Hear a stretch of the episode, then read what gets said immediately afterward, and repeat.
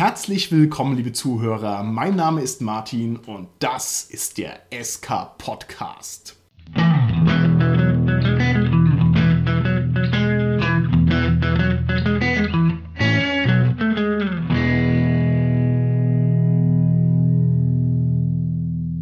Bei mir heute im Studio sind meine lieben Gäste, der Holger, der Carsten und der Dominik. Ja, hallo, der Holger hier. Hallo, hier ist der Carsten. Hi, hier ist der Dominik. Unsere heutige Folge nähert sich unserem Hobby aus einer etwas ungewöhnlichen Perspektive. Und zwar werden wir uns heute mal den dinglichen Niederschlag des Rollenspiels angucken, der bei uns allen im Schrank drin steht, im Übermaß, und zwar die Bücher. Und wir wollen uns heute mal ganz konkret mit der Buchkunst beschäftigen. Das bedeutet, welchen ästhetischen Mehrwert haben diese Bücher?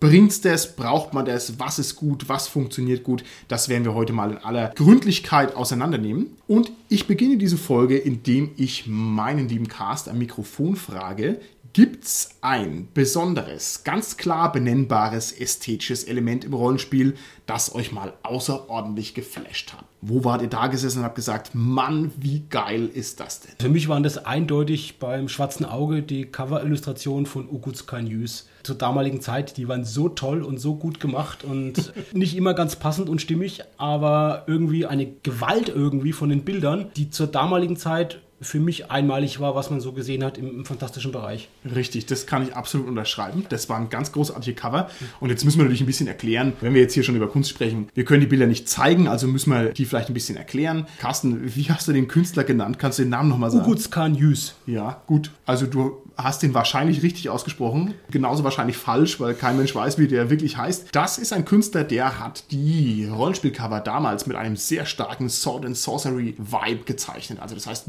muskelbepackte Hühnen, Flügelhelme, Damsels in Distress und so weiter und wallende Bärte. Und was der immer super gemacht hat, war, dass der ganz viel Energie in seinen Bildern drin hatte. Ne? Also das heißt geballte Muckis und Leute, die springen und kurz vorm Zuschlagen sind und so weiter. Und ganz ehrlich, das hat mich auch geflasht. Also schön, dass du das sagst, das fand ich auch großartig. Bei mir ist es so, ich habe noch so ein Bild im Kopf von den alten D&D-Sachen, wo sehr viele von diesen Archetypen auf einem Bild waren und mich hat es einfach total geflasht, weil da einfach so viele Details in den Charakteren verbaut war und es war noch bevor ich mit dem Rollenspiel wirklich angefangen hatte und ich fand das schon total mindblowing, was man da halt alles machen kann und was die alles für tolles Klimbums, die überall an sich dran haben. Das war eben so ein großes Poster, wo ganz viele Archetypen drauf waren. Poster, das heißt, es ist ja noch nicht ja. mal ein Cover von einem Buch. Richtig. Okay, cool, nicht schlecht. Holger, wie ist es bei dir? Ja, ich kann da das Malmsturm-Buch als Gesamtwerk nennen. Von vorne bis hinten, das ist atemberaubend gestaltet, also super. Ja, mit Goldschnitt, ne? Genau. Wie ein Gesangsbuch aus meinem Kommunionsunterricht damals, das weiß ich auch noch. Das hatte auch Goldschnitt und das war was Besonderes. Wenn wir ja über Zeichnung reden, ich stimme absolut überein mit dir, Holger, dass das Gesamtkunstwerk dieses Buches toll ist, vom Layout her, vom Schriftsatz her, alles. Aber ich denke, man muss da schon nochmal die Zeichnungen erwähnen, die wirklich diesen auch wieder alten Sword and Sorcery Style so gut kopieren oder sogar eigenständig entwickeln das ist wirklich brillant. Also die Zeichnungen da, das ist das, was mir, wo ich das erste Mal der Hand hatte, wirklich ins Auge gesprungen ist, wo ich sage, wow, was für ein cooles Teil jetzt aus moderner Sicht nochmal diese alten Motive sozusagen nochmal modern irgendwie so mit heutigem Kunstverständnis gezeichnet. Also ich finde die super. Auf jeden Fall. Ich sage das, was ich auch schon hier und da mal erwähnt habe im Podcast. Ich bin ein ganz großer Fan von der Michaela Sommer, auch genannt Kariat. Das ist eine Illustratorin und deren Bilder überzeugen jetzt eher nicht durch diese rohe Gewalt oder Wildheit oder irgendwas, sondern weil die ganz klare und präzise und verspielt und ich möchte schon sagen, ein bisschen manieristisch ihre Bilder rüberbringt, Symbol überladen und ganz, ganz, ganz toll. Und da war ich oft in meiner Jugend davor gesessen und habe mich da echt gefangen nehmen lassen von diesen schönen Bildern und habe also dadurch sehr viel mehr Rollenspiel-Vibe aufgenommen als von ganz vielen. Seiten Text. So, jetzt die Gegenfrage, die ein bisschen mehr Geschmäckle hat. Gab es auch schon mal Rollenspielästhetische Elemente, die euch abgestoßen haben, wo ihr gesagt habt, wow, nein, das will ich so nicht spielen? Bei mir gab es da was, dadurch, dass ich ja jetzt Vampire spiele, habe ich mich da näher mit beschäftigt und ich habe da sehr viel Überwindungsschwelle gebraucht, weil diese Außenillustrationen der Clan-Bücher schon sehr gewöhnungsbedürftig sind für meinen Jahrgang, weil die halt sehr 80s sind und sehr, ja, so comichaft in diesem Heavy Metal Punk Look. Das war schon sehr schwierig für mich. Ihr blöden Rotzlöffel wisst einfach nicht, was gut ist. Das kannte ich alles raus, was du gesagt hast. Ich glaube, Dominik, das kann auch sein, weil diese Cover von den Clan-Büchern mit dem Stil gebrochen haben, der eigentlich vor vorher für die ganze Vampire-Reihe prägend war. So ein schlichter, gleichzeitig verschnörkelter Stil und dann aber diese punkigen Cover irgendwie. Das war was wirklich auch für, glaube ich, Vampire Neues. Das gab es bis dahin nicht bei Vampire. Da waren die wirklich anders gemacht. Die Grundregelbände zum Beispiel, die hatten ja gar kein Cover oder nur irgendwas Symbolisches drauf. Und dann gab es wirklich schöne andere Farbcover, aber nicht so diese punkigen Cover, wie es dann auf den Clan-Büchern, zumindest in den späteren Editionen dann war. Okay. Carsten, gibt es bei dir was, was dich mal abgeschreckt und abgestoßen Ja, ich habe gerade auch Cover erwähnt, tatsächlich auch einzelne Cover von Rollenspielen. Ich tue mir natürlich jetzt wirklich schwer, genau die Bände zu benennen, weil das auch wirklich dazu führt, dass man das gar nicht so merkt oder vielleicht auch gar nicht kauft, ein schlechtes Cover. Ja, wenn ein schlechtes Cover da ist, ist wirklich was, wo du dann sagst, das interessiert mich auch nicht so. Also man merkt sich die nicht so gut, finde ich.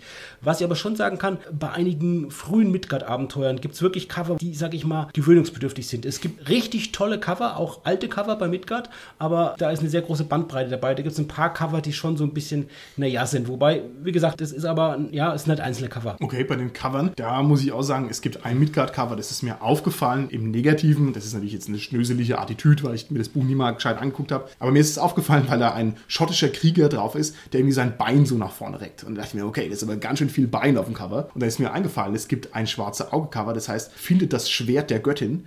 Und da hat mir der Karl-Heinz Witzko gesagt, das haben sie damals in der Redaktion immer spaßhaft findet das Bein der Göttin genannt, weil die Kriegsgöttin auch ihr Bein so nach vorne stellt und sagt, wow, Bein. Das nur mal als kleine Pointe, das muss ich auch mal verlinken, das ist sehr lustig. Ich habe mich schon oft an Rollenspielkunstsachen gestoßen. Es gefällt einem halt nicht, man blättert weiter, das ist also irgendwie nicht so relevant und mir ist auch klar, die Zeichner haben mal einen Ausrutscher oder die haben keine Zeit oder da gibt es viele Gründe, wieso das schlecht laufen kann. Aber ein Cover, wo ich richtig sagen muss, da bin ich drüber gestolpert, also da bin ich hängen geblieben, weil es mir nicht gefallen hat, kann ich tatsächlich eins benennen. Und zwar ist es das Cover von Fate Accelerated. Ich muss grundsätzlich sagen, mir gefällt die Gestaltung von Fate außerordentlich gut. Die haben diesen farbigen Schnitt, das gefällt mir super. Also die Bücher sind sehr lila und sehr blau und es hat ein ganz tolles Layout, also alles toll.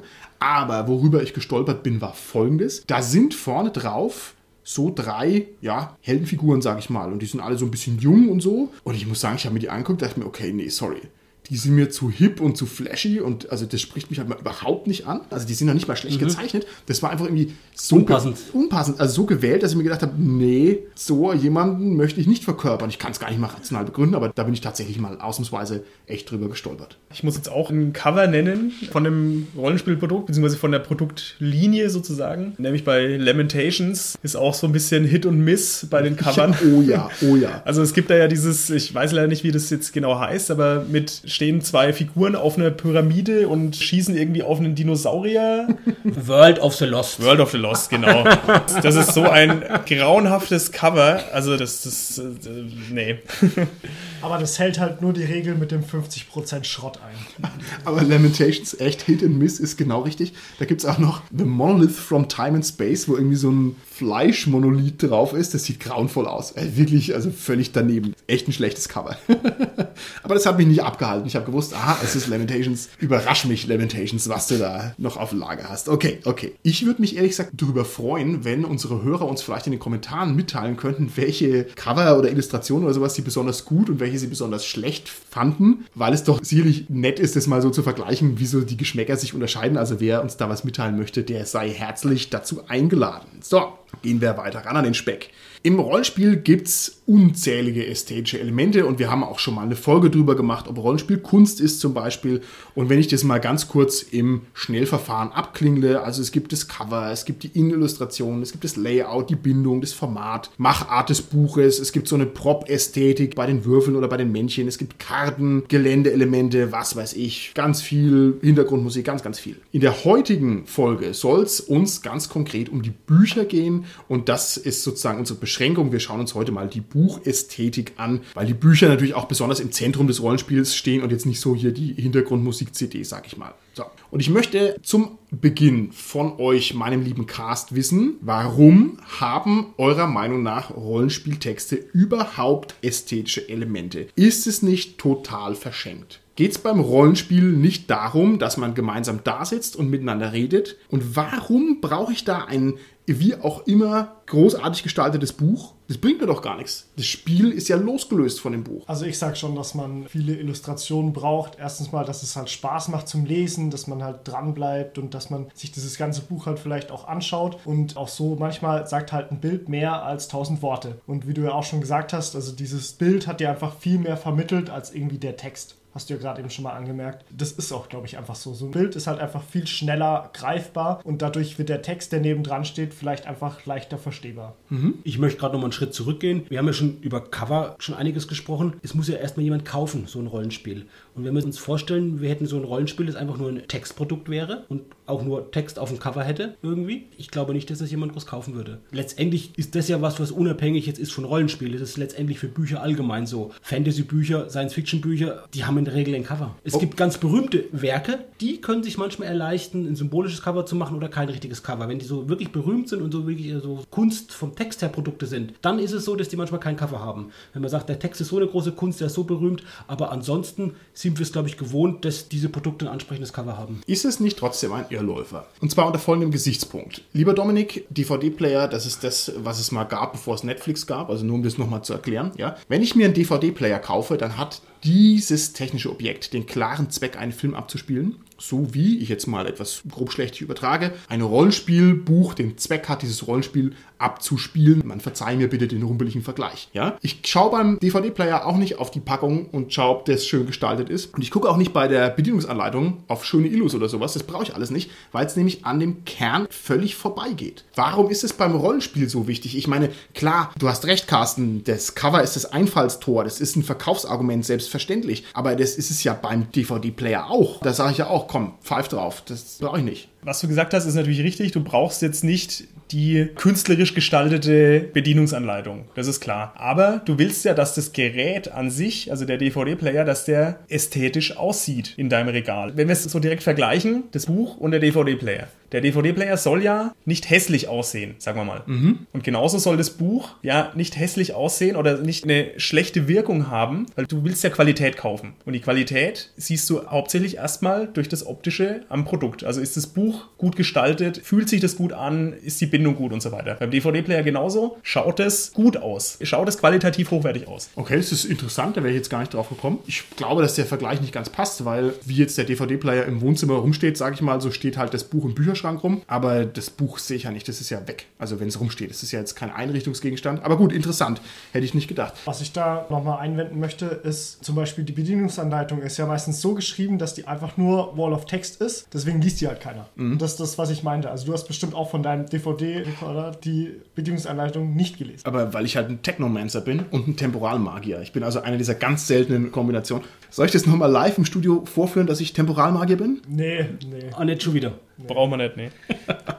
ich möchte mich dem anschließen, was der Dominik gesagt hat. Wenn wir jetzt vom Cover weggehen, wenn wir jetzt in das Buch reinschauen, dann hängt es ja schon auch davon ab, ob es der Spielleiter liest oder ob er es ganz durchliest und wie es liest, wie der Text geschrieben ist. Natürlich muss man unterscheiden, ist es ein Regeltext, ist es ein Abenteuertext, ist es ein Sachtext über Monster, über Waffen oder so. Aber natürlich hängt es erstmal davon ab, wie der Text aufgebaut ist, wie er strukturiert ist ob man den wirklich mit Freude liest oder ob man den nach ein paar Seiten wieder wegliest. Wenn es eine reine Bleiwüste ist, liest es fast kein Mensch von vorne bis hinten durch. Also, was ich, 100 Seiten Bleiwüste, das kann ich als Roman lesen. Selbst der ist aber noch fantasievoll gestaltet, irgendwie ansprechend. Aber wenn das wirklich ein Rollenspiel, ein Sachtext ist, liest man den nicht, wenn das 100 Seiten Bleiwüste sind. Das braucht einfach Layout, das braucht Strukturierungselemente und es braucht auch Illustrationen, damit einfach erstmal der Text aufgelockert ist, wobei das nur eine Funktion davon ist. Okay, weiß ich nicht, ob ich das so unterschreiben kann. Die Romane, die ich lese, die sind normal normalerweise Bleiwüste. Ist halt Text, Text, Text, Text, Text. Und ich bin persönlich außerdem tatsächlich über die Bleiwüste ans Rollenspiel rangekommen. Früher waren die noch nicht so toll gestaltet. Es war halt einfach echt wahnsinnig viel Text, viele Seiten. Und also für mich war das damals kein Problem. Aber auch da verstehe ich, was du meinst. Gehen wir gedanklich noch ein Schrittchen weiter. Stellen wir uns vor, wir haben ein Rollenspielprodukt mit einer ganz tollen Haptik. Da werden wir noch drauf kommen. Relief und Leinenbindung und was weiß ich, schönes Gewicht, schönes Papier. Ja, das hat ja nur der Spielleiter in der Hand, wenn es irgendwelche Abenteuersachen sind zum Beispiel. Das erreicht ja in meiner Rollenspielgruppe nur einen Bruchteil der Konsumenten letztlich. Heißt es nicht eigentlich, dass da ganz viel Energie verschenkt wird? Ja, aber ist nicht eigentlich alle Energie nur für den Spielleiter, um den zu bespaßen? Weiß ich nicht. Der DVD-Player, wenn der in meiner Wohnung rumsteht, dann kommt der Holger vorbei, sagt er, ah, was für ein schöner DVD-Player. Jetzt respektiere ich dich viel mehr, Martin. Ja? Also in der Regel liegen solche Bücher auf dem Tisch und wenn man spielt, zumindest kann man als Spieler mal einen Blick auf diese schönen Bücher werfen. Wenn die jetzt wirklich eine besondere Haptik haben, so eine Lederhaptik oder so, wie bei Zauberbüchern beispielsweise, das ist ja auch was, die sich dann noch intradiegetisch verwenden lassen, dass man schon auch das auch dann den Spielern in die Hand gibt, die das dann auch vielleicht ähnlich nutzen wie gerade ihre Spielfigur. Du hast wahrscheinlich insofern recht, lieber Carsten, als es wichtig ist, dass diese Produkte ein Hingucker sind und dass sie nicht abschreckend sind. Wenn ich mir deine ganzen 100.000 großartigen Luxusausgaben von irgendwelchen Rollenspielprodukten anschaue, die möchte ich natürlich deshalb anschauen, weil sie halt super aussehen und weil sie mich also ansprechen, weil sie interessant ausgucken. Insofern kann das schon sein, dass das ein bisschen verlockender dann ist. Ist nicht das vielleicht trotz allem ein Hemmschuh für das Rollenspiel? Wenn ich mir die aktuellen schweren Brocken der Grundregelwerke anschaue, zum Beispiel D&D 5 oder DSA 5, dann sind die ganz schön teuer. Ich glaube, da sind wir jetzt schon im Bereich 40, 50 Euro. Ich weiß jetzt gerade nicht auswendig. Wäre es nicht viel besser, wir hätten diese Pegasus-Kampfpreise und alles kostet nur 20 Euro. Obwohl man sagen muss natürlich, Pegasus ist auch toll gestaltet, es ist nicht schlechter gestaltet, es ist halt nur ein größerer und mächtigerer Verlag, der da also viel mehr in den Markt reindrücken kann. Aber wäre es nicht insgesamt besser fürs Rollenspiel, die Sachen wären hässlicher und dafür billiger? Was sagt ihr denn dazu? Ich finde es schon ganz wichtig, dass gerade die Grundregelwerke halt auch einigermaßen massiv sind. Ich habe auch teilweise halt schon Bücher, die schon anfangen auseinanderzufallen, weil man sie halt einfach zu oft in der Hand hat und zu oft gelesen hat und die immer die ganze Zeit von A nach B schleppt. Und ich finde, die sollten halt auch ausreichend massiv sein. Wenn es dann auch geht für 20 Euro, gut, dann ist es mir auch egal. Aber an sich schon. Im Gegensatz zum Carsten bin ich der Meinung, dass ein Buch dadurch geadelt wird, dass es zerstört wird, weil man es so oft gelesen und zerlesen hat. Ich habe da kein Problem damit, wenn das Zeug abgegriffen ist. Das heißt nämlich, ich habe es benutzt. Mein Gedächtnis funktioniert in der Regel noch ganz gut. Daher weiß ich, welche Sachen ich gelesen habe und welche ich benutzt habe und welche nicht. Aber bei mir ist es genauso wie bei Dominik. Wenn ein Produkt häufiger gebraucht wird, was eben so Grundregelbände sind, dann ist es gut, wenn die eben stabiler sind, wenn es ein Hardcover ist, weil die halt dann einfach stabiler sind. Dagegen sage ich mal jetzt Abenteuer, die reichen in der Regel als Softcover, weil die spielt man einmal, man liest sie vielleicht vorher ein, zwei Mal und ja, gute Abenteuer spielt man vielleicht auch öfters. Trotzdem, die reichen in der Regel als Softcover. okay. Oder wenn man halt wie ich ein fauler Spielleiter ist, dann spielt man die Abenteuer echt oft, weil man sie zu jeder sich bietenden Gelegenheit rauszieht, bis dann die Ehefrau sagt, schon wieder das Abenteuer, das geht aber nicht. Dann ist man langsam das Limit erreicht. Ich möchte noch was zu dem Argument sagen, Martin, das du angeführt hast, zu sagen, das ist ja eigentlich nur für den Spielleiter und dem möchte ich widersprechen hinsichtlich der Innenillustrationen, weil Illustrationen geben natürlich erstmal dem Leser, also dem Spielleiter von Regelbüchern, von Abenteuern einen Eindruck dessen, ja, wie das vielleicht gemeint ist, wie es aussehen kann. Also die sind eine Ergänzung für den Rezipienten, das in der Regel erstmal der Spielleiter ist. Aber bei einem Abenteuer kann man ja das einfach so machen und so mache ich es immer, dass man die Illustration auch den Spielern zeigt. Dass man entweder das Buch hinhält, ich mache ja. sogar so, ich kopiere die Sachen, schneide mir die aus und lege ja. die wirklich an den Tisch oder man geht her, nimmt eine Pinwand und pinnt die dran, dass die das sehen. Also das ist das, wo natürlich das schon auch dann nicht nur der Erstleser, sondern auch der zweite Adressat quasi dann in dem Fall der Spieler bekommt. Ja. Und wenn wir jetzt an Bücher denken wie ein Waffenbuch oder ein Monsterbuch, was teilweise ja auch Spieler lesen, dann ist es ja auch nochmal, dass die wirklich die Spieler das auch nochmal dann direkt aus erster Hand sehen und sich dadurch mhm. nochmal einen genaueren Eindruck von dem, worüber geschrieben ist, machen können. Ich habe vor einiger Zeit mal jemanden Splittermond erklärt, indem ich einfach alle Bücher hingelegt habe und die Cover gezeigt habe. Weiter gar nichts gemacht habe. Und ich war erstaunt, wie gut es funktioniert hat, weil man dadurch einen Gesamteindruck bekommt über diese, was weiß ich, wie viel waren es denn, zehn Bücher oder was.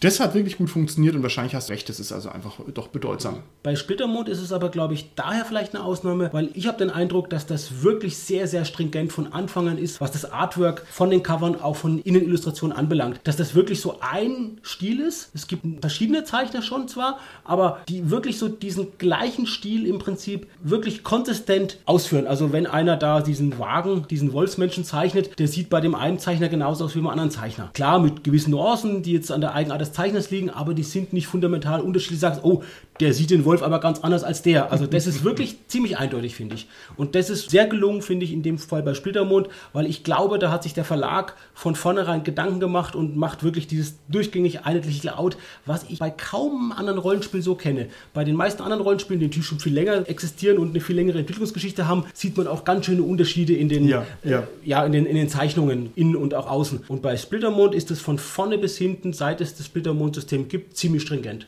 Ich denke, ein großer Vorteil liegt da auch darin, dass es da sozusagen einen Hofzeichner gibt, der Florian Stitz, der hat ganz viele Cover gemacht zum Beispiel. Das gibt natürlich dann den idealen Einklang der Cover, wenn es oft aus einer Feder ist. Das ist natürlich ganz prima. So, lieber Cast, ich frage euch auf den Kopf zu, ihr dürft keine ausweichende Antwort geben, ihr müsst euch für irgendwas entscheiden. Bald ist ja mal wieder eine neue Edition fällig für Katzen im Weltall.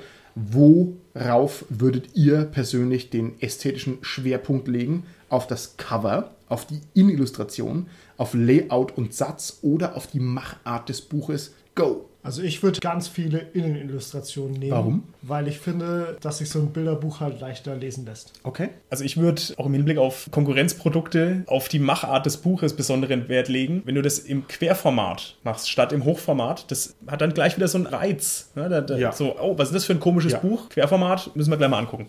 Das ist korrekt. Und es gibt wirklich verrückte Sachen, was man mit Büchern machen kann. Ich bin ja erst vor einiger Zeit darauf gestoßen, und zwar über den Kontakt mit Kinderbüchern. Also was die Kinderbücher alles an Mehrwert liefern durch irgendwelche Löcher in den Seiten, durch verrückte Formate, durch verrückte Sachen, die da drin sind. Das ist echt krass. Also man sollte nicht denken, ein Buch ist immer ein Buch, sondern da ist halt alles möglich. Ich habe sogar schon mal eins gesehen, das mit Fell gebunden war. Quasi. Da Ja. war das so Flausch außen Ja, dran. ich habe letztens eins gesehen, das hatte eine Unterhose an, das Buch. War auch hervorragend. Wir brauchen einfach mehr Pop-up-Elemente in den Rollenspielbüchern. Natürlich, Pop-up-Elemente, das ist genau richtig. Ich glaube, ein sehr unterschätztes Element ist wirklich Layout und Satz, weil es uns gar nicht so auffällt, wenn es gut gemacht ist. Das fällt uns vor Ja. allem dann auf, wenn es schlecht gemacht Ja. Ist und die Lesbarkeit stört. Wenn das wirklich gut zu lesen ist und eben aufgelockert ist und gut strukturiert ist und wir den Text einfach auch gut verinnerlichen können, dann fällt es uns gar nicht auf, weil es einfach gut gemacht ist. Wo es uns vielleicht auffällt, ist, wenn, und das kennen wir von einigen Rollenspielprodukten, die ein sehr konsistentes Layout haben. Wenn also die Produkte alle Ja. relativ gleich aussehen. Wir hatten jetzt bei Splittermond über die Zeichnungen gesagt, aber ich meine jetzt hier wirklich über das Schriftbild, über die Schriftart. Ich denke da jetzt zum Beispiel an Midgard oder an Cthulhu, die ganz eigene Schriftarten haben, die die immer wieder durchhalten. Bei Schwarze Auge war es auch lange Zeit so. Was mich da ganz persönlich ankotzt, wenn ich da schon mal vorgreifen darf, ist farbiges Layout und farbiger Satz. Manchmal geht's, wenn es irgendwie dezent ist, irgendwie blau oder so geht noch. Aber am schlimmsten ist Sepia oder braun. Das hasse ich. Ich hasse eine braune Schrift. Das haben leider viele Rollenspielprodukte. Ich hatte auch schon mal ein Rollenspielprodukt gesehen, das war mehr als zwei Drittel kursiv geschrieben, weil es irgendwie so Ingame-Texte waren. Ich habe mir gedacht, was wollt ihr denn von mir? Macht halt mal eine normale Schrift, ne? Also grauenvoll.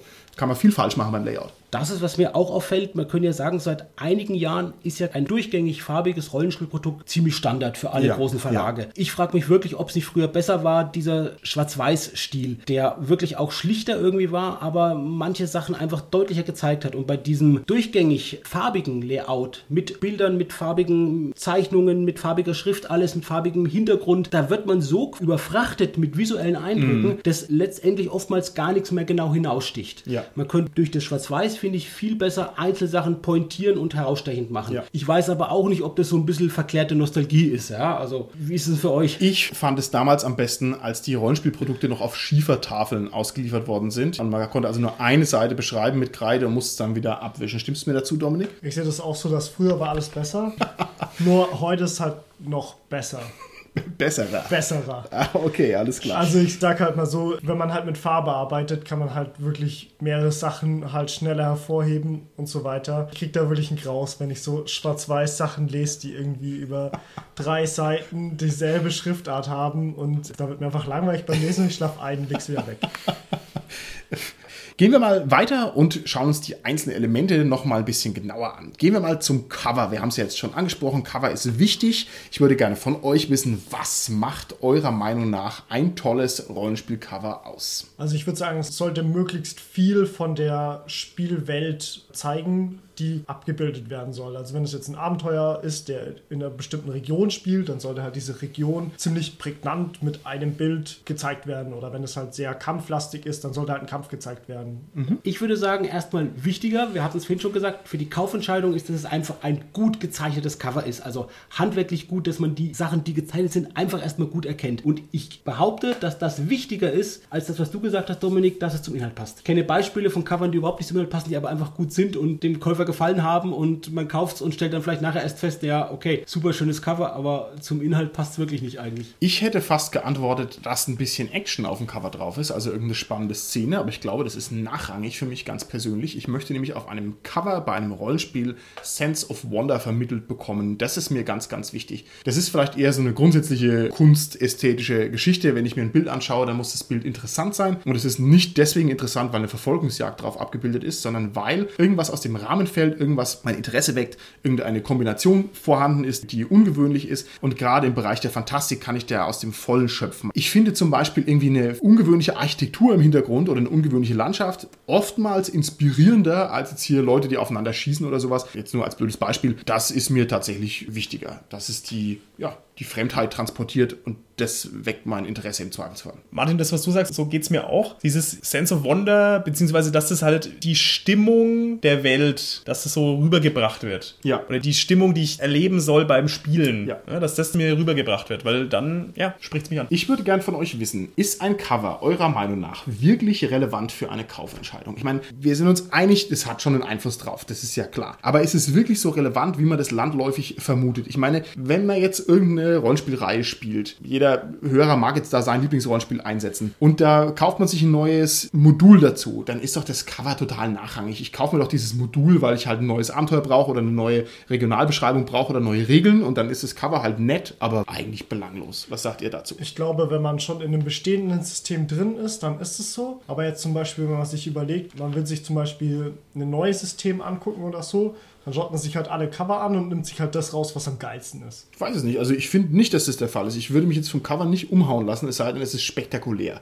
Ja, also spektakuläres Cover. Würde mir jetzt aber auf die Schnelle auch gar keins einfallen. Das kann schon sein, dass mich das triggert, aber ich gucke doch dann eher, hä, was ist das für ein System, worum geht's denn? Ich blätter doch eher rein, bevor ich das kaufe. Also wenn man sich was kauft, was man schon hat quasi noch als Ergänzung dazu, dann erwartet man ja zumindest was, dass es irgendwie auch dazugehört. Und dass das eben nicht nur inhaltlich vom Text dazugehört, sondern auch irgendwie optisch. Also ich glaube schon, wenn man sich was dazu kauft zu einem System als Ergänzung, wenn das optisch total aus der Reihe fallen würde, würde das sicherlich auch ein Stück weit ja, den Verkauf mindern. Ein interessantes Phänomen, was wir aus dem Buchmarkt kennen, ist, wenn es einzelne Romane gibt, die super erfolgreich sind. Dann kommen kurze Zeit später von anderen Verlagen Romane raus oder auf dem gleichen Verlag, die dem Cover sehr, sehr ähnlich sehen. Oh, okay. Vom Layout her, von der ganzen Machart des Covers her. Sehr, sehr ähnlich sehen. Und das ist letztendlich so eine Art klassische Konditionierung. Ne? Man ist gewohnt, man Ja. assoziatives Lernen, man lernt, oh, das ist der gute Autor mit dem Cover und dann verwechselt man es vielleicht und kauft das andere und denkt, das ist vom selben Autor, stellt er zu Hause fest, ist vom ganz anderen Autor. Es sieht aber halt nur dem sehr, sehr ähnlich. Also ist nicht nur der Effekt, aber daran sieht man natürlich schon, dass das irgendwo wichtig ist und dass man sich, wenn einem was gefallen hat, das irgendwie auch verbindet mit dem Cover. Okay, gut. Ich finde es sehr interessant, weil du es gerade mit den Covern ansprichst, wenn man sich das bei Harry Potter anguckt. Die haben zum Beispiel ja in den letzten, weiß was ich, wie lange, vielen Jahren diese Cover mehrmals geändert. Also das ist wohl sehr ausschlaggebend auf die Generation, dass da wohl das Cover auch drauf angepasst werden Okay. sollte. Und Was ich weiß bei Harry Potter, es gab von Anfang an auch, glaube ich, relativ schnell eine zwei Versionen. Es gab die eine Version für die Kinder mit den Bildern, die ich eigentlich schöner fand, weil es einfach schöne Bilder drauf waren, halt eher für ein jüngeres Publikum. Und es gab dann eine schlichtere Coverversion für ältere Leser. Okay. Ja, neben vielen anderen Versionen mit dem. Also ich denke auch, da hat man versucht, die Leserschaft noch zu vergrößern, indem man verschiedene Cover gemacht hat. Und bei der hohen Auflage konnte man sich auch sicherlich gut leisten, dass man da verschiedene Cover macht. Ich habe ein Buch gesehen, das mich so unmittelbar an Harry Potter erinnert hat, dass ich tatsächlich dann erstaunt war, was es für ein Plagiat war, covermäßig. Also dieses Magiergesicht mit dieser Brille und so weiter habe ich als Rip-Off tatsächlich gesehen. Das weiß ich noch. Da Das wäre also so, so ein. Beispiel für, Ja, von mir, genau. ja, genau. Das war vielleicht auch irgend so eine Jungmagier-Serie, Ja. aber so und dann irgendwas, was inhaltlich ähnlich war, aber dann auch wirklich vom Cover auf das erfolgreiche Cover von Harry Potter quasi angedockt hat. Okay, mir ist noch eine Sache eingefallen und zwar gab es bei Terry Pratchett, das habe ich sehr lange, sehr gerne gelesen, der hatte einen ganz speziellen Coverstil, der Josh Kirby war das, glaube ich, ich hoffe, ich hau jetzt mit dem Namen nicht total vorbei, der hat so ganz extreme Wimmelbilder, sage ich mal, gemacht, so bizarre, verzerrte Sachen und der ist irgendwann gestorben und dann haben die irgendwie so ein computergeneriertes Cover gemacht auf eins der neuesten Bände, das sieht grauenvoll aus, also das ist abschreckend, wie das dann die Erwartungshaltung unterläuft, das ist also auch mal so ein Beispiel, wenn es halt nicht hinhaut. Gehe mal von den Fragen her weiter. Könnte man nicht eigentlich 95% aller Rollenspielcover recyceln? Denn Mittelalter ist immer Mittelalter, Natur und Wald ist immer Natur und Wald und was weiß ich, Planeten, Raumschiffe im Weltall sind immer das gleiche. Also was soll der Case? Ja, ich kann doch immer die blöden Cover wiederholen oder was spricht da dagegen? Das ist ja gerade in der Anfangszeit teilweise gemacht worden. Also da gibt es wirklich einzelne Cover, die auch in verschiedenen Produkten verwendet wurden oder die man so als Fantasy-Cover kennt und auf dem Rollenspielprodukt findet. Das tut halt ins Alleinstellungsmerkmal, die Spezifität halt natürlich von diesem Rollenspielprodukt dann verringern, wenn es halt woanders ja schon bekannt ist, das Cover. Okay. Und ich finde es halt schade. Ich mag halt gern schöne Bilder, wo halt was so drauf ist und ich will da halt ganz viele davon konsumieren. Ja, schon, aber jetzt, jetzt überleg mal, du hast jetzt ein Rollenspielprodukt und da hast du als Cover außen drauf eine Karawane in der Wüste. Also ein generisches Bild, was so diese Wüstenstimmung transportiert. Dieses blöde Bild ist doch schon 20.000 Mal gemalt worden, halt immer nur mit anderen Kamelen, die ein bisschen in die andere Richtung laufen. Und würde es wirklich deinen Genuss schmälern, wenn du jetzt ein recyceltes Cover bekommen würdest? Du weißt ja gar nicht, dass es recycelt ist. Also wenn ich es nicht schon mal gesehen habe, dann natürlich nicht. Aber sobald ich es halt dann zweimal sehe, sage ich halt, oh, schade. Okay. Du meinst jetzt schon Wiederverwendung, das gleiche Bild, nur zehn Jahre später auf einem anderen Buch. Ja, Ja, wahrscheinlich würde das schon gehen. Ne? Everything is a Remix, insofern, ja. Ja, da würde ich sagen, bei so generischen Bildern, wie du es gesagt hast, dieses Karawane in der Wüste, ja, aber man hat ja meistens auch bei den Produktlinien irgendwann so, sagen wir mal, Charaktere, die immer wieder auftauchen in den Bildern. Und da, also du verwendest natürlich diese Assets wieder, ne? also diesen Charakter, aber der erlebt dann irgendwelche anderen Abenteuer und so weiter. Diese Wiederverwendung würde ich sagen, das ist das Wichtigere, dass du so einen Wiedererkennungswert hast. Okay. Und darüber hinaus, es gibt ja auch bestimmte Eigenarten der Welt oder der Rassen in der Welt, die es halt nur in dieser Welt gibt. Also jetzt nehmen wir ein DSA-Cover mit einem Ork drauf und das würde es jetzt für den Game of Thrones Rollenspiel nehmen. Das wird halt überhaupt nicht passen. Ja. Also das hast du, Ah, glaube ich, ganz oft sowas. Ich kann aus erster Hand ein Erlebnis berichten. Ich war im Baumarkt und habe mir also neuen Bulldozer gekauft, ja, und zehn Presslufthämmer und so weiter. Und dann stehe ich an der Kasse und dann sehe ich da einen Kalender und ich schaue mir diesen Kalender an und ich denke, mich tritt ein Schadif. Und zwar deshalb, weil ich auf diesem Kalender im Baumarkt, in einem beliebigen Baumarkt, das Cover eines Rollenspielabenteuers entdeckt habe. Und zwar war das ein Dschungelabenteuer vom Schwarzen Auge. Das war einfach so da auf dem Baumarkt. Ich gedacht, was ist denn hier los? Und dann habe ich herausgefunden, dass die Cover tatsächlich mehrfach verwendet werden und dass es normal ist. Und wenn es nur weit genug weg ist, wie ein Baumarktkalender, dann kann es durchaus sein, dass die Cover recycelt werden. Das heißt, lieber Cast, euer Leben ist eine Lüge. Martin, dein Beispiel hängt ja davon ab, wie der Vertrag ist. Und gerade wenn der Rollenspielverlag vielleicht noch nicht so viel Geld hat oder so, dann macht man einen Vertrag, wo man halt solche Rechte quasi einräumt. Da hat sich aber in den letzten Jahren sehr, sehr viel geändert. Heutzutage werden ja wirklich von professionellen Künstlern Rollenspielcover direkt für die Produkte gezeichnet oder beziehungsweise die werden halt direkt beauftragt, was für das Produkt zu zeichnen. Und im Vergleich zu früher ist es so, dass heute oftmals die Autoren oder auch die Redaktion des Verlages ganz genaue Vorgaben schon macht, was auf das Cover drauf sein soll und wie es genau aussehen soll. Und früher hatten halt da die Zeichner noch ganz andere Freiheiten. Es lag sicherlich auch ein bisschen daran, dass es früher halt noch keine E-Mail gab, Ja. sondern halt per Telefon oder per Brief die Abstimmung war und dann halt natürlich ganz andere Sachen passiert sind. Ich denke da an ein paar wirklich sehr schöne DSA-Cover. Wenn ich aber jetzt zum Beispiel an mehr als 1000 Oger denke, da sollte wirklich der Zeichner einfach Oger zeichnen und der hat halt einfach nur große Menschen drauf gemalt. Das waren halt keine Oger im schwarzen Auge. Bei einem anderen DSA-Cover hat man es ausgeglichen, das hieß Elfenblut. Da hat der Zeichner irgendwelche Neandertaler-Menschen drauf gemalt. Ich glaube, die gab es ursprünglich im Abenteuer gar nicht. Dann hat man die dann später ins Abenteuer noch reingeschrieben. also es gibt, glaube ich, einige Fälle in DSA, dass dieses Cover schon eher da war und man dann zu dem Cover manchmal das ganze Abenteuer noch geschrieben hat. Ja, Zug der 1000 Oger wird auch genannt Zug der 1000 Dressmen, weil diese Oger nämlich einfach echt wirklich gepflegte Bärte haben und wirklich gut ausschauen. Also ganz großartig. Okay, wir springen weiter und zwar zu den Illustrationen. Illustrationen machen ja nach dem Cover die zweite große künstlerische Projektionsfläche aus, die man so hat im Rollenspiel. Was muss eurer Meinung nach eine Illustration leisten? Ich finde, die muss noch mehr zum Inhalt passen als das Cover. Weil da ist es ja wirklich direkt am Text. Die muss auch zu der Textstelle so ein bisschen passen, wo sie gerade ist auch. Ja, oder zu dem, was gerade ja, auf der Seite beschrieben ist. Und die Fehler, wie gesagt, also wenn es nicht ganz passgenau ist, die fallen da noch mehr auf als beim Cover. Beim Cover ist ja irgendwas fürs Gesamtprodukt oder so. Aber da finde ich, da ist es ganz wichtig, dass die noch eine Stimmung, eine Szene einfangen. Je nachdem, ob es jetzt eben wieder ein Regionalband ist, ob es ein Regelband ist oder ob es ein Abenteuer ist. Ich sehe das ein bisschen anders da. Mir würde es auch nichts ausmachen, wenn ich einfach alle Illustrationen gesammelt hinten dran vielleicht in größerer Größe noch angehängt hätte. Weil man sie dann einfach besser zeigen kann. Man kann sie auch mal den Spielern zeigen, ohne dass jetzt gleich nebendran steht, hier erscheint ein Oger. Und man hat die einfach besser greifbar. Und man muss die nicht direkt neben dem Text haben, womit sie was zu tun haben. Das gibt's tatsächlich und zwar gibt's das bei Lamentations of the Flame Princess. Im Grundregelwerk sind in der Mitte Illustrationen. Ich dachte, das gibt's gar nicht mehr seit den 80ern, dass es irgendwie so gebündelt ist und deswegen eine drucktechnische Notwendigkeit. Aber es gibt's wirklich und es stimmt, es ist nicht so schlecht. Also das hat halt was von so einem Bildband, der mal dann plötzlich kommt.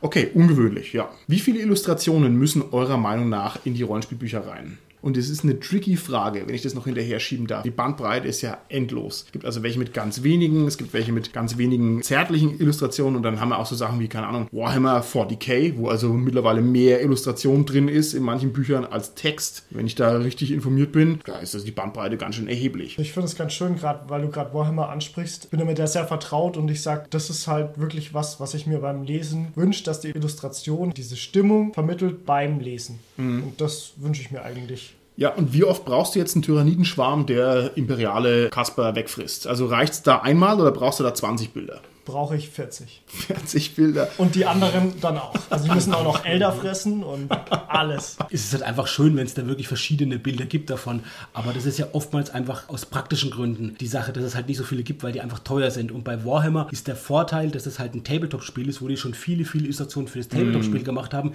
die sie dann eher halt auch fürs Rollenspiel einfach nutzen können. Quasi auch wieder so eine Art Zweitverwertung. Nicht immer bei allen, aber ich denke, einige, die werden einfach sicherlich recycelt. Ich kenne ein Beispiel, wo es verdammt viele Illustrationen gibt. Das ist ein ja, Rollenspielmagazin und wahrscheinlich das einzigste momentan noch existierende systemübergreifende Rollenspielmagazin, das es schon wirklich in ganz vielen Ausgaben gibt. Das ist die Mephisto. Und das ist ein vom Artwork her wirklich ein Ausnahmemagazin. Die haben richtig tolle Künstler. Da haben auch schon viele wirklich berühmte Künstler, die eigene Agenturen haben, die hauptberuflich arbeiten, da angefangen oder da einfach Bilder gezeichnet.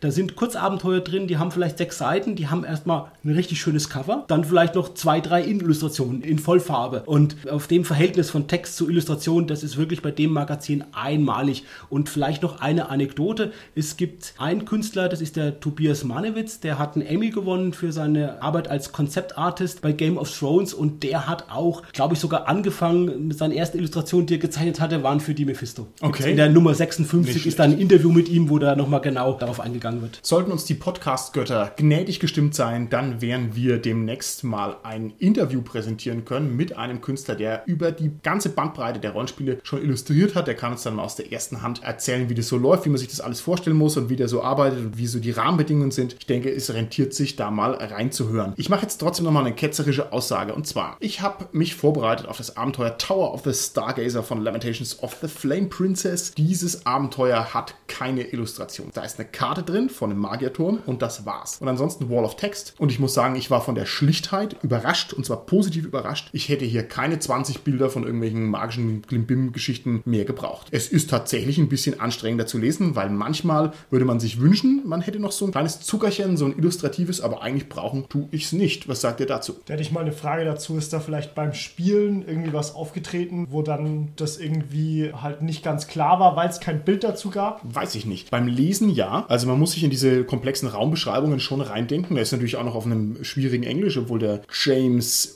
Reggie, der Vierte, das an sich schon drauf hat. Im Spiel eigentlich nicht. Wie ist es dir denn ergangen, lieber Dominik? Hätte ich mal eine Illustration hochhalten sollen? Ja, von diesem Fisch hätte ich sehr gerne Illustrationen gehabt. Okay, und da ist eine drin. Und damit nehme ich alles zurück. Das ist nämlich tatsächlich punktuell illustriert. Okay, jetzt habe ich Käse erzählt, aber so ist es. Meine Lüge ist sofort aufgedeckt worden. Also minimalistisch illustriert, nicht gar nicht illustriert. Okay, jetzt habt ihr mir gesagt, die sind so wichtig, diese Innenillustrationen. Wie schaut es denn aus mit den Rahmenbedingungen der Illustration? Größe und Realismus und Detailgrad. Und wie viel Ahnung muss denn der Zeichner von dem Rollenspiel haben? Erwartet ihr das, dass der Illustrator, der vielleicht 20 Rollenspiele illustriert und die hört zu und die bunte und was weiß ich, dass der echt Ahnung hat von euren beknackten Kampfregeln, von eurem beknackten Rollenspielsystem, dass er halt hier die Königsklinge, eine krumm geformte Waffe, auch exakt abbildet? Kann man das erwarten? Schön ist es, wenn er es hat. Du hast ja eingangs die Michaela Sommer-Karriere erwähnt. Und das Besondere an ihr ist ja, dass sie aus der Fanbase kommt. Die hat, glaube ich, mal bei so einem Zeichenwettbewerb im aventurischen Boten gewonnen und natürlich schon ein riesiges Wissen als Fan über das schwarze Auge hatte und deshalb sicherlich auch so gut so passende Sachen zeichnen konnte, unabhängig von allen anderen Talenten, die sie hat, die diese Zeichnung von ihr, wie ich auch finde, so einmalig macht. Du hast da jetzt ein paar Dinge zusammengeschmissen, die, wie ich finde, auf den Illustrationen jetzt nicht maßgeblich sind. Also wie willst du denn die Kampfregeln in der Illustration darstellen? Das brauchst du ja nicht. Also das Ja, muss der okay. Illustrator Okay. nicht unbedingt wissen. Er muss allerdings wissen, zum Beispiel, wie das Schwert aussieht. Das müsste er wissen. Und ich meine, der Carsten hat es ja vorhin auch schon erwähnt. Heutzutage ist es so, die kriegen sehr, sehr exakte Vorgaben mit Beispielbildern, vielleicht noch sogar, was auf der Illustration zu sehen sein muss. Und das wird hin und her iteriert. Also mittlerweile ist es, denke ich, nicht mehr so schlimm wie früher, dass da jetzt so die 1000 Dressmen erscheinen. Okay. Ich finde es halt wirklich ein bisschen störend, wenn es halt was abbildet, was es in der Welt so nicht gibt. Also wenn da jetzt ein äh, dunkelhäutiger Zwerg oder ein dunkelhäutiger Elf drauf ist, das es vielleicht in der Spielwelt gar nicht gibt, dann stört sich da halt ein Eingelesener so stark dran, dass er halt vielleicht sagt, das und das für ein Scheiß, das hau ich gegen die Wand. Okay, das ist aber ein komischer Rollenspieler dann. Da würde ich mir gut überlegen, ob der sich, an- wenn er sich am schwarzen Elfen so arg stört, ob das dann noch passt. Hm? Von der Größe her hattest du gefragt. Ich finde es schön, wenn sich abwechselt, wenn es also großformatige Zeichnungen gibt, kleine Zeichnungen gibt Ja. und genauso auch mit dem Detailgrad. Das kann man eine Illustration sein, die einen hohen, geringen Detailgrad hat. Das muss nicht immer auch gleich sein. Ich möchte einen Künstler noch erwähnen aus der Anfangszeit, der sowohl für Schwarze Auge als auch für Midgard gezeichnet hat. Das ist der Josef Ochmann und der hat ein paar wirklich tolle Illustrationen gezeichnet. Im Geheimnis der Zyklopen ist so ein Band von Schwarze Auge, wenn man sich das anschaut. Das sind wirklich auch tolle, ja, so Porträtaufnahmen von der Landschaft, die auch sogar in späteren Publikationen teilweise wieder verwendet wurden, weil die wirklich so gut sind. Die sind ein sehr einfacher Stil, aber wirklich sehr einprägsam und einfach toll. Und das Abenteuer von Werner Fuchs ist auch großartig, hat nichts von seinem Zauber verloren. Ein echt cooles Solo-Abenteuer. Was vielleicht noch zu ergänzen ist, neben der Illustration ist es ja auch möglich, Rollenspielprodukte durch Fotos zu illustrieren. Und das macht eben ja seit den Schwarzwald-Requiem Cthulhu einmalig. Es gelingt aber nicht immer, muss man sagen. Also das hängt schon wirklich vom Rollenspiel ab. Natürlich ein realistisches Rollenspiel wie Cthulhu, das in unserer Welt spielt, da ist es natürlich viel leichter möglich, Fotos zu nehmen. Bei ja, fantastischen Rollenspielen ist es eben schwieriger. Das kann auch gut gelingen, kann manchmal nicht so gut gelingen, aber Cthulhu zeigt, denke ich schon, dass das auf, eine, ja, auf die Art, wie es Cthulhu macht, sehr gut macht. Bei fantastischen Rollenspielen fände ich es aber sehr komisch mit Fotos, weil das gibt es ja in der Welt selber nicht. Also wieso sind dann Fotos abgebildet? Mhm, aber das gibt es zum Beispiel bei, ich glaube, Herr der Ringe Rollenspiel, dass man dann ja Fotos aus dem Film von Herr der Ringe zum Beispiel nimmt ah, oder okay. so. Also das gibt schon bei Rollenspiel eben, wo es ja auch visuelle Produkte gibt, Filme gibt dazu, also dann, dass man da die, die Fotos zum Beispiel nimmt. Okay, gut, dann würde ich sagen, springen wir ein bisschen weiter und zwar gehen wir mal zum Layout. Layout ist eine unterschätzte Disziplin, aber es ist eigentlich die Königsdisziplin in meinen Augen. Und wenn man Produkte hat, die ordentlich gelayoutet sind, wie zum Beispiel Malmsturm, haben wir diese Folge schon erwähnt, und man weiß, dass da der Dominik Pilarski dran gesessen ist. Das ist der Fate-Chefredakteur, der ein professioneller Layouter ist. Ich hoffe, man kann es so sagen, der also da wirklich, wirklich was drauf hat. Und wenn man das weiß und wenn man dann sieht, was dann dabei rauskommt, dann sieht man auch, okay, da ist mehr drin als zwei Spalten und gefettete Überschriften und das ist großartig. Wie schaut es aus bei euch? Habt ihr bestimmte Vorlieben im Layout oder habt ihr bestimmte Sachen, die ihr nicht abkönnt? Wie ist da eure Einstellung dazu? Wie ich ja schon mal gesagt habe, ich mag diese Wall of Text nicht, also wenn da einfach nur durchgeschrieben ist. Also ich mag das ganz gern, wenn halt auch mal zwischendrin ein bisschen weiß ist, dass das alles ein bisschen strukturiert ist, dass man für später, wenn man es mal gelesen hat, so im Überfliegen erkennt, wo man was nachzuschlagen hat. Es gibt bei Zeit Online einen Online-Chefredakteur, der heißt Harald Martenstein. Das ist ein Kolumnist, ein ganz berühmter. Der hat mal eine herrliche Kolumne darüber geschrieben, dass er sich darüber aufregt, dass ihm immer gesagt wird, ja, seine Leser wollen Weißraum, der Leser will atmen, ja, der will ganz viel Weiß und möglichst wenig Text. Am liebsten eine ganz weiße Seite will der Leser haben und so. Also finde ich lustig, weil die Gegenposition ist natürlich, nee, ich will Informationen haben ne, und nicht Platz. Das erwarte ich von Text. Aber ich kann verstehen, was du meinst. Ich habe einfach auch noch ein Positivbeispiel, was mir sehr gut in Erinnerung ist. Das ist das Layout von Mark Mayburg, der Cthulhu's Ruf früher layoutet hat und jetzt den Lovecrafter layoutet. Und das ist wirklich toll, wenn man sich das Produkt anschaut, wie vielfältig das ist, was sich der für eine Mühe macht, wie der guckt, was für eine Detailverliebtheit der hinsichtlich des Layouts hinlegt und wie der den Text mit Bildern auch kombiniert, ja, die jetzt wieder Ja. andere Leute zeichnen. Das muss man sich einfach mal anschauen jetzt beim Lovecrafter oder wer noch alte Ausgaben, die leider vergriffen sind, von Cthulhu's Ruf in die Hand bekommt. Das ist richtig, richtig toll gemacht. Mich stört oft, wenn das Layout stimmig ist und übertrieben stimmig ist. Also keine Ahnung, Cowboy-Layout bei Deadlands. Ich weiß jetzt nicht, ob es da so schlimm war, aber es gibt auch Layout, das mich einfach nervt, wo ich sage, okay, ich brauche jetzt nicht alles in Western-Schrift und nicht überall ein Western-Grabstein und nicht überall Pistolen-Layout und sowas. Das finde ich manchmal zu heftig. Also stimmungsvolles Layout bitte für mich nur in Dosierung. Ansonsten es gab mal zehn Jahre, wo das schwarze Auge unlesbare Handouts gemacht hat. Immer so die grauenvollste Kragelschrift, die sie im Windows gefunden haben. Und dann halt Schriftgröße 5 und dann hast du am Spieltisch das mit Taschenlampe rumgeben können, weil keiner lesen konnte, was die Gräfin von und zu Reichsforst hier für eine wichtige Nachricht den Abenteurern gegeben hat. Also das sollte auch nicht so sein. Ansonsten gibt es ja die üblichen Sachen, Inhaltsverzeichnis, kapitularische Gliederung, Index. Index ist ein Lacher in der Rollenspielszene, weil er so oft vergessen wird oder weil keiner mehr Bock hat. Das sollte schon drin sein. Ich habe mal gesehen bei einem Rollenspiel, das nennt sich Pendragon. Ich hoffe, das heißt nicht Pendragon, keine Ahnung. Also das König Artus Rollenspiel. Da ist eine Randspalte durchgezogen. Das heißt, man hat rechts und links eine Randspalte, wo noch so extra Kommentare einfach neben dem Text stehen. Das fand ich total geil. Das ist also eine mutige Designentscheidung, die ewig viel Platz wegschnackt. Super. Carsten, hast du bei dem Beta-Regelwerk von DSA 5, wo so gelbe Zettel reingelayoutet waren, hast du da deine Notizen reingemacht, was noch alles zu verbessern gewesen Gottes wäre? Willen als Buchliebhaber, das würde ich nie machen. das waren ja keine Zettel, aber die waren, glaube ich, so, so, so layoutmäßig halt als Platzhalter. Ne? Das Ja. waren aber keine echten gelben Zettel. Die sollten so aussehen wie Sollten welche. aussehen wie Genau, gelbe ja. Zettel und war halt drin. Ja, eine mutige Entscheidung. Das war nicht der Gag, aber ja. Ich habe ja ganz gern in Büchern Platz zum Reinschreiben, weil ich schreibe ja in Bücher. Nicht in alle, aber Nee. in, äh, doch. Okay. Pass mal auf, hier, siehst du? Da Oh hab ich- nee, das kann ich mir gar nicht ansehen, dann tut es mir in den Augen weh. Du minderst damit den Wert des Rollenspielproduktes, das weißt du ja. Ich steigere ihn, weil ich mehr Informationen reingebe, wie vorher schon drin war. Du sollst nichts reinschreiben, du sollst es zerstören, nach dem Prinzip Kill Your Idols, Dominik. Aber da kommst du noch Habt ihr euch verbündet? Der eine zerstört, indem er es klickt, der andere zerstört, indem er es verschandelt durch seine Schrift. Carsten, ich bin noch auf deiner Seite. Ich Danke, Holger. Danke. kann es auch nicht verstehen, wie man in Bücher reinschreiben kann. Ich verstehe natürlich, warum in Büchern teilweise hinten dran noch so Notizseiten sind, weil man einfach irgendwie den Druckbogen noch auffüllen muss oder sowas. Aber ich würde es nie benutzen. Ja, aber ich brauche den nicht hinten dran, ich brauche den neben der Schrift. Dieser In antiquarische Mist, so ein Buch so behutsam zu behandeln. Was soll das? Ich meine, will ich damit beerdigt werden mit dem Buch oder was? Mit dem makellosen Buch? Nein, ich will es benutzen. Deswegen muss es zerstört werden. Vielleicht noch eine Sache, wo man sieht, wie sich die Zeiten geändert haben. Holger, du hast gerade angesprochen, den Druckbogen. Früher gab es das sicherlich schon mal bei den Rollenspielprodukten, dass es da weiße Seiten gab und halt irgendwie Seiten, wo man nicht wusste, wie man es verwendet und irgendwas hingemacht hat. Heutzutage werden die ja wirklich von den Verlagen ziemlich genau geplant mit den Seiten. Und dann sind die wirklich bis zum Ende vollgeschrieben. Also da gibt es gar nicht mehr so, dass dann viele weiße Seiten sind, wo die Gefahr besteht, dass Leute wie der Dominik noch extra ermutigt werden, da ihre Kommentare reinzuschreiben. Echt, das stimmt. ne? Da stand dann auch mal eine Zeit lang immer drüber, hier ist noch Raum für eigene Notizen. Dabei war halt bloß der Druckbogen noch nicht ganz ausgefüllt. aber das muss schon ein ärmlicher Verlag sein, wenn er da nicht noch drei Seiten Werbung ranklatschen kann. Also wenn ich nicht mal noch mehr Produkte habe für drei Seiten, dann passt da irgendwas nicht. Okay, gut. Layout wichtig, aber unterschätzt.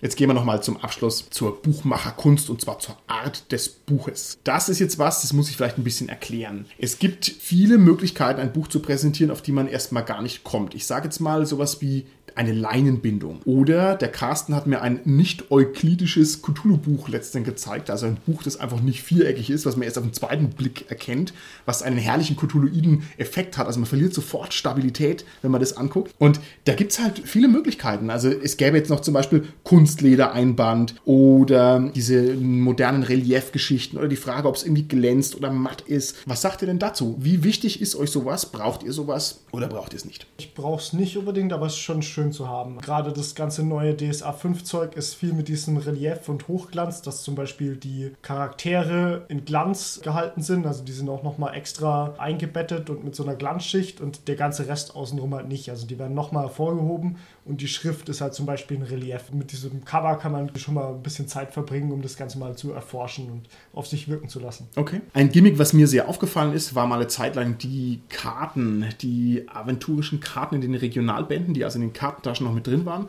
Und wenn ich es richtig verstanden habe, war das wohl ein kalkulatorischer Albtraum. Also so eine Kartentasche macht halt so ein Buch irgendwie um 5000 Euro teurer, ja, weil es halt so schwierig ist, das reinzukriegen und sowas. Das fand ich schon sehr schön, dass dann die Regionalkarte mit dabei war und man konnte es neben hinlegen und quasi reingucken. Hat dann auch mehr wie so ein Spiel gewirkt, wie ein Nutzprodukt. Wenn wir gerade über Karten reden, zwei Sachen. Ein Künstler, der mir da einfällt, der wirklich das super gut macht, das ist der Steffen Brandt, der für zum Beispiel Schwarze Auge DSA 5 jetzt die Karten zeichnet. Der macht richtig tolle Karten. Der macht wirklich Kunstwerke aus den Karten. Also der geht nicht nur her und macht eine Karte, sondern geht wirklich her und macht die dann so, ja, so realistisch, wie sie vielleicht auch intradiegetisch wäre zur damaligen Zeit und so. Also der macht richtig, richtig tolle Karten. Das zweite, was ich dazu gerne sagen will, du hast angesprochen, Martin, ist der Preis.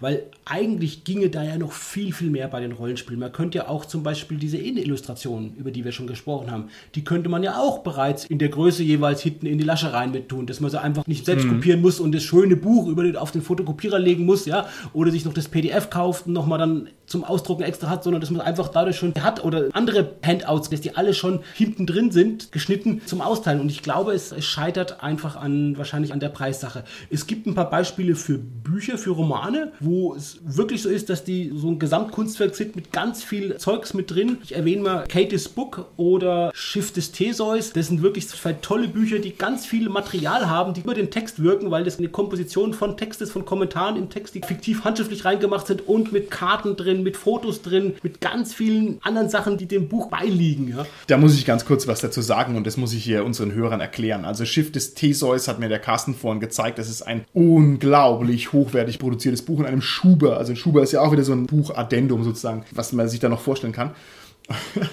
Und jetzt ist dieses Buch, was mir der Carsten gezeigt hat, wunderbar gestaltet, aber es ist versiegelt mit einem ja, Aufkleber, kann man das so sagen, mit einer Banderole oder wie auch immer. Und um dieses Buch zu lesen, muss man also dieses Siegel brechen. Und jeder andere Mensch wäre jetzt in der Hölle, weil er ja sagen muss, er muss ein schönes Buch kaputt machen, dieses Gesamtkunstwerk, um ranzukommen. Aber der Carsten kann es einfach unberührt im Schrank stehen lassen und alles ist gut. Ja, oder man will es halt doch mal lesen, dann muss man es halt öffnen mit dem. Ich habe es aber schon offen gesehen, wie das ist und das ist wirklich toll gemacht. Also man sieht ja auch die ganzen Karten, irgendwelche kleine Schnipsel, die noch mit dabei sind, die kannst du ja wirklich erst auch machen, wenn du diese Banderole zerrissen hast. Ja? Das Schöne ist, das Buch ist auch gemacht wie so ein altes Bibliotheksausleihexemplar. Also ist auch schon dieser Stil kopiert worden, absichtlich. Ja. Okay, also, schön. Und ich denke, in der Richtung ginge wirklich noch einiges mehr im Rollenspielbereich. Ja, Es ja. wird nur selten gemacht oder Ja. so. Ein Beispiel ist, das hatten wir mal in dem Interview, Martin, das war das Metal Heroes and the Fate of Rock von dem Sven Harder, der mit dem Fufu Frauenwahl als Illustrator das zusammen gemacht hat, dieses Buch. Und da hattest du ja auch schon Fragen gestellt, wo wirklich klar wurde, wo die auch versucht haben, einen Mehrwert zu erzeugen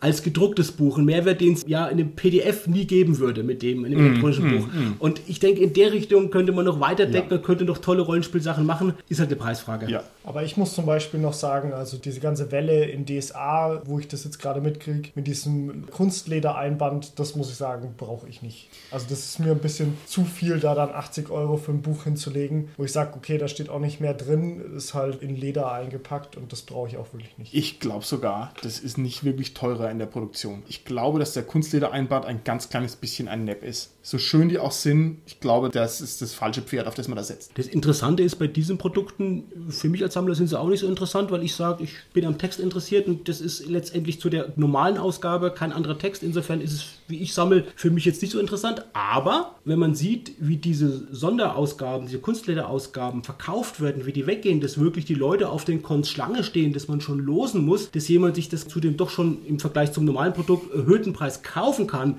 sieht man, dass das durchaus seinen Markt findet. Ja? Das Buch könnte man sich kaufen und könnte es wahrscheinlich, wenn die sagen, für doppelten Preis, wer will es haben, hält es in die Menge hoch, wahrscheinlich Ja. würde man sofort auch einen anderen Käufer finden. Also die Nachfrage ist auf jeden Fall auch für diese teureren Kunstsachen ist auf jeden Fall da. Total verrückt, ne? Aber das ist echt so. Es ist halt dann ein Kunstprodukt. Letzten Endes ist diese Buchmacherkunst, mir fällt jetzt kein besserer Name dafür ein, auch einfach ein Bereich, wo sich diese Buchprodukte halt absetzen können von der Virtualität. Also ich kann halt durch solche Sachen Gags machen, die ich halt niemals online und virtuell hinbringen kann. Man muss da nur genug outside der Box denken. Also wie gesagt, wenn ich mir die Kinderbücher angucke, dass es da dann irgendwie Fellbezüge im Buch drin gibt oder Löcher im Buch. Hier, jeder kennt die Raube Nimmersatt oder was weiß ich, was für Sachen gibt. Scratch and Sniff. Die Möglichkeiten sind unendlich, wo dann aus diesem Buch letztlich ein völlig anderes Produkt wird mit allen Möglichkeiten, die man sich so vorstellen kann. Mir ist nur eingefallen, ich habe mal ein Rollenspielbuch gekauft mit Stickern drin. Da habe ich auch gedacht, wow, das kanntest du so nicht. Shadowrun, da ging es um City Brawl, da gab es Sticker für die einzelnen Teams, das war sehr nett. Okay, ihr Lieben, ich denke, dann sind wir so ganz langsam schon wieder am Ende dieser Folge. Aber ich muss sagen, da hätte ich jetzt ja auch noch eine Stunde drüber reden können. Das ist nämlich ein super spannendes Thema. Vielleicht können wir da auch noch mal was nachlegen bei Gelegenheit. Ich würde gerne von euch wissen, warum der SK-Podcast so sehr designreduziert ist. Woran liegt es? Ja, weil es bei uns ausschließlich um den hochwertigen Content geht. Und um die wirklich sehr guten Stimmen aller Sprecher. Und weil unser Moderationsleiter immer so tolle Gags macht. Oh, das ist aber lieb, Dominik.